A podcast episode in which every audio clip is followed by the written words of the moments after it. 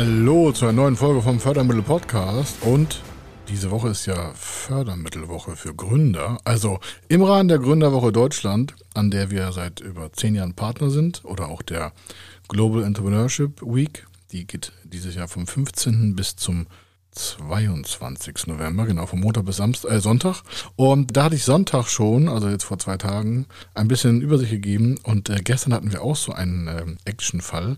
Und heute machen wir einen Praxisfall Startup. Und das ist total spannend. Es geht da im Thema Agrarbereich, das werden Sie auch gleich nochmal hören, aber hier vorweg, das ist einfach ein super, super Beispiel, wie Startup und auch Bestandsunternehmen vielleicht auch kooperieren können. Und deswegen einer meiner Lieblingsfälle für diese Gründerwoche, ganz speziell für junge Gründer, für innovative Gründer, für Menschen, denen Spaß macht, alt und neu zu kombinieren. Also, bis gleich. Er ist Mr. Fördermittel, Buchautor, Vortragsredner, Moderator seiner eigenen Fernsehsendung zum Thema Fördermittel und Geschäftsführer der Feder Consulting. Mit seinem Team berät er kleine, mittlere und große Unternehmen rund um die Themen Fördermittel, Fördergelder und Zuschüsse. In diesem Podcast bekommen Sie wertvolle und entscheidende Informationen, wenn es um die Themen Investitionen, Innovationen und Wachstum in Unternehmen geht. Über 25 Jahre Erfahrung, mehrfache Auszeichnungen als Fördermittelexperte, mehrere Milliarden Euro betreutes Investitionsvolumen und über 11.000 Unternehmensprojekte.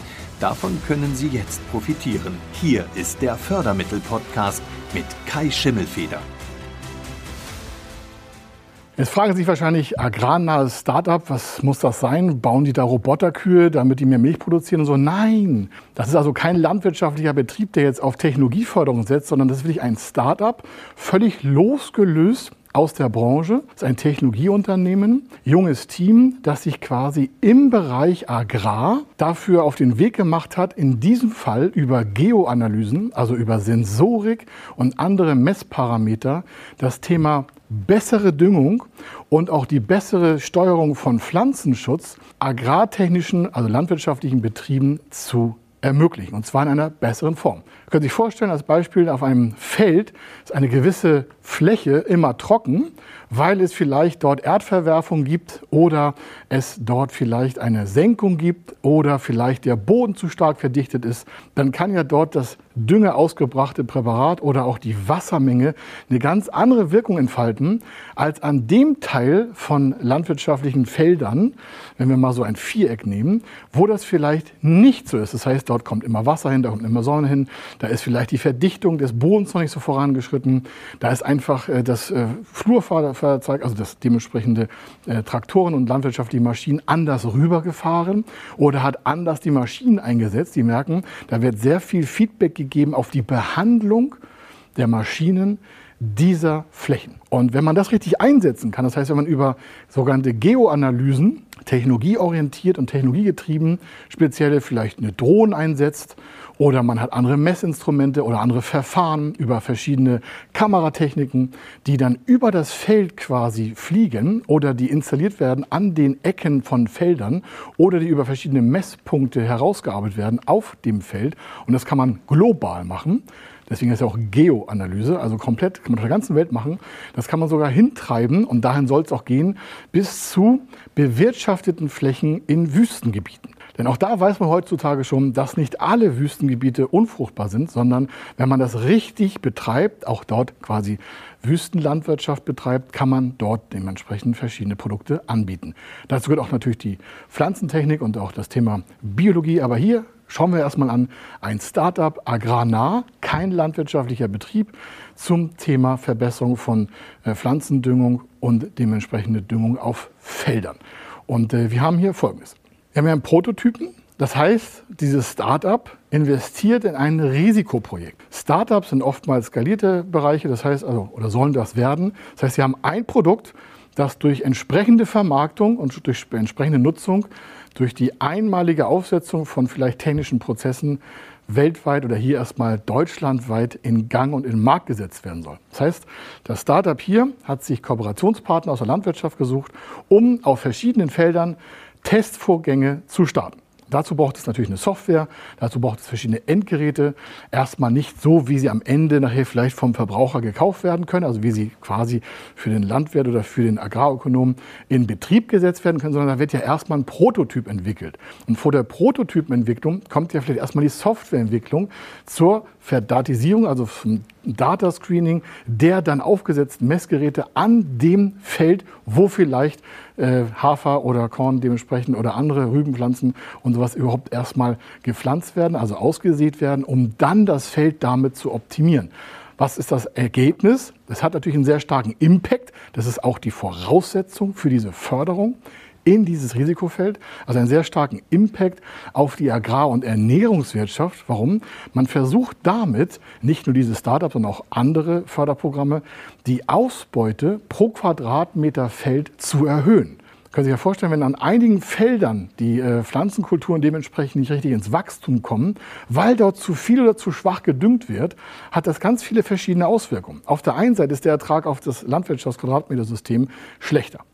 Auf der anderen Seite wird vielleicht zu viel Pflanzendünger ausgebracht, wo man hätte viel weniger einsetzen müssen und vor allen Dingen können. Das heißt, da würde man Geld sparen. Das heißt also, der Agrar, der dementsprechende Anbieter, also vielleicht der Landwirt, könnte weniger Kosten haben, indem er weniger Düngung ausbringt. Für die Umwelt ja, ich glaube, das ist allen klar. Weniger Pflanzen, die vielleicht auch gar nicht schädlich sind, aber weniger Pflanzendünger, äh, die weniger schädlich sind, wenn man die noch weiter einsparen könnte, hätte es ja auch einen positiven Umweltimpact. Warum? Dann wird das, das wird ja verstäubt oder es wird eingebracht. Auf jeden Fall kommt es ja in die Umwelt. Und wenn Sie an so einem Feld lang gehen, wo halt weniger belastendes Material in die Erde oder in die Luft eingebracht wird, dann haben wir alle was davon. Sie merken also ganz viele verschiedene positive Effekte, die uns allen zugutekommen. Und wenn diese Landwirtschaft, Agrar- und Ernährungswirtschaft eine bessere Ausbeute hat, bei weniger Last auf den Feldern. In diesem Fall war es also das Thema Sensorik und äh, Geodatenlyse auf äh, Feldern für die ähm, Erbringung von landwirtschaftlichen Produkten. Deswegen hat natürlich der Landwirt Geld gespart, also wenn er das nutzen würde. Darauf will das Startup ja hinaus. Und natürlich ist die Umweltbelastung viel geringer. Und trotz der Investition ist der Gewinn eines Betriebes, der solche Sachen aus diesem zukünftigen Startup-Bereich nutzt, auch noch wesentlich besser. Was wird da gefördert, fragen Sie sich. Das klingt ja alles so, als wenn da noch gar nichts vorhanden wäre. Also stellen Sie sich vor, da hat ein Startup sich gegründet, ist vielleicht eine GmbH, hat vorher eine Planung gemacht, hat gesagt, Mensch, in was werden wir investieren, wie viel Personalkosten werden wir haben? Und das sind so die ersten Positionen, die da in der Förderung auch bezuschusst werden können. Warum? Also es geht um die Ausstattung und im primären Feld geht es wirklich um den größten Teil, den so ein Startup natürlich an Kosten hat, Personalkosten. Das sind alles immaterielle Programmierer, das sind also Menschen, die jetzt keine Maschine bedienen. Es geht hier nicht um Maschinen, es geht hier nicht um Gebäude, es geht um Programmierleistung, um Technologie, Know-how-Transfer, um Wissenstransfer vielleicht aus der Hochschule oder auch als Einzelunternehmen in Kooperation mit Hochschulen oder auch ohne Hochschule aus dem eigenen Know-how-Bereich mit dem Startup zusammen. Das heißt also, das Startup kann einen Eigenantrag stellen, selbst alleine als meinetwegen GmbH und möchte in dieses Feld investieren. Da das risikohaft ist, wird kaum eine Bank sagen, hurra, bei uns kriegen Sie einen Förderkredit. Nein, hier wird oftmals das Startup erst überhaupt in Gang gesetzt werden können, wenn es eine Kombination aus Zuschussförderung hat, also geschenktes Geld vom Staat, und zwar für den größten Teil der Personalkosten. Und auf der anderen Seite ein bisschen vielleicht Finanzierung aus Förderkrediten, um das Ganze einfach langfristiger aufzubauen. Weitere Investitionspositionen, die da in der Förderung überhaupt möglich sind, gefördert zu werden, entweder mit Zuschüssen oder mit Förderkrediten, aber hier primär mit Zuschüssen, weil das Unternehmen ja noch gar keine Umsätze hat. Was würden da Förderkredite nutzen, wenn man am Ende gar nicht weiß, ob sie es zurückzahlen können? Deswegen geht man hier gleich in die Zuschussförderung. Das Praxisbeispiel schauen wir uns gleich im Detail an. Also, da geht es auch in der Förderung, in der Investitionsplanung um Betriebsmittel. Das heißt, das muss ja irgendwo mieten. Da müssen Versicherungen bezahlt werden, neben den Personalkosten. Vielleicht gibt es noch ein Fahrzeug. Da gibt es ja verschiedene Bereiche, Energieversorgung, sonstiges kennen Sie sicherlich selber, wenn Sie ein Gebäude haben. Das muss ja der Mieter, in diesem Fall das Start-up, äh, überhaupt erstmal tragen können. Und der nächste ist natürlich die Markterschließung. Und dann die Markterschließung, warum? Naja, was nützt diese Entwicklung von dem Start-up, wenn es sich nicht parallel oder schon fast im Vorfeld der ganzen Entwicklung um eine Markterschließung gekümmert hat. Das heißt, man macht sich vorher, dieses Startup hat sich vorher Gedanken gemacht, deswegen hat es ja auch erst dann gegründet. Wie wäre der Markt? Was könnte man da tun? Welche Vorteile hätte der Landwirt, wenn er diese Technik, die da geplant ist zu entwickeln, nutzt?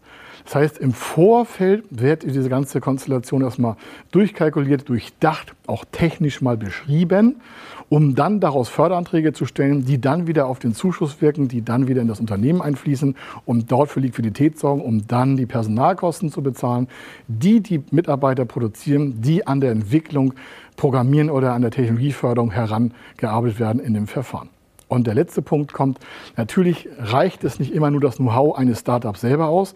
Oftmals nutzen Startups, egal ob sie jetzt agrarnah sind oder nicht, also grundsätzlich Startups können in diesem Förderprogramm immer auch das Thema externe Begutachtung oder externe quasi äh, Analysen mit einkaufen. Diese sind dann auch noch förderfähig. Das Ganze tut natürlich sein Gutes. Warum? Je besser die Datenbasis für das, Datenbasis für das Startup, desto besser natürlich nachher auch der Wirkungsgrad am Markt selber. Weil was nützt es, wenn das irgendwie am Markt vorbei produziert und entwickelt wird und äh, dann hat das Unternehmen natürlich auch nichts gewonnen. Dann kauft das keiner und ist das Startup irgendwann platt und dann hat äh, leider keinen Vorteil davon. Und da das ja aber für alle gut sein soll, deswegen gibt es die Förderung ja, hat man dort diese Zuschussförderung mit verschiedenen Parametern und Hürden versehen. Also muss man vorher auch mal wissen, in welchen Markt schließt das Ganze eigentlich ein. Praxisbeispiel ist hier 500.000 Euro. Und äh, falls Sie fragen, Mensch, was, ist, was wird denn da von den ganzen Kosten jetzt in die Summe gefördert? Hier war der Anteil 50.000 Euro Eigenkapital. Ich weiß, das ist jetzt sehr gering. Aber der Vorteil war, dass es 250.000 Euro Zuschuss gab. Und zwar Zuschuss auf die Personalkasten pauschal, die da in den nächsten zwölf Monaten entstehen werden. Da gab es noch eine Kofinanzierung von einer Bank, einer Förderbank über 200.000 Euro. Diese wiederum gab es noch eine Bürgschaftsabsicherung, weil das Startup hatte auch keine Bürgschaften, also sie hatte keine Sicherheiten, um einen Kredit zu bekommen. Also hat man noch ein Bürgschaftsprogramm hinzugezogen, sodass es am Ende drei respektive vier Förderprogramme gab, die das Ganze auf 500.000 Euro durchfinanziert haben. Und wenn Sie sich fragen, was hat denn das so für wirtschaftliche Vorteile, wenn man mit Zuschüssen arbeitet? Der Zuschuss wird zwar vorne beantragt und fließt dann quartalsweise zu, je nachdem, wie das Unternehmen, in diesem Fall das Startup, die Mittel auch wieder abruft. Also vorne wird erst der Antrag gestellt und dann werden die Personalkosten ja durch den Förderkredit überhaupt erst ermöglicht zu bezahlen. Dann wird nachgewiesen, dass das Personal bezahlt wurde. Die Mitarbeiter haben die Entwicklung nach vorne getrieben und dann wird so quartalsweise immer ein Teil der Personalkosten durch den Zuschuss gefördert. Das heißt, da fließt wieder Liquidität ins Unternehmen, dann können die weiteren Kosten bezahlt werden. Und so geht das immer asynchron weiter, wie in so einem Kreislauf.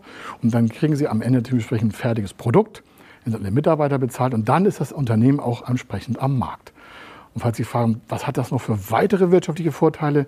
Die Laufzeit ist hier immer fantastisch. Warum? Das Projekt selber hat nur zwölf Monate Laufzeit, aber die Finanzierungszeit ist hier fünf Jahre.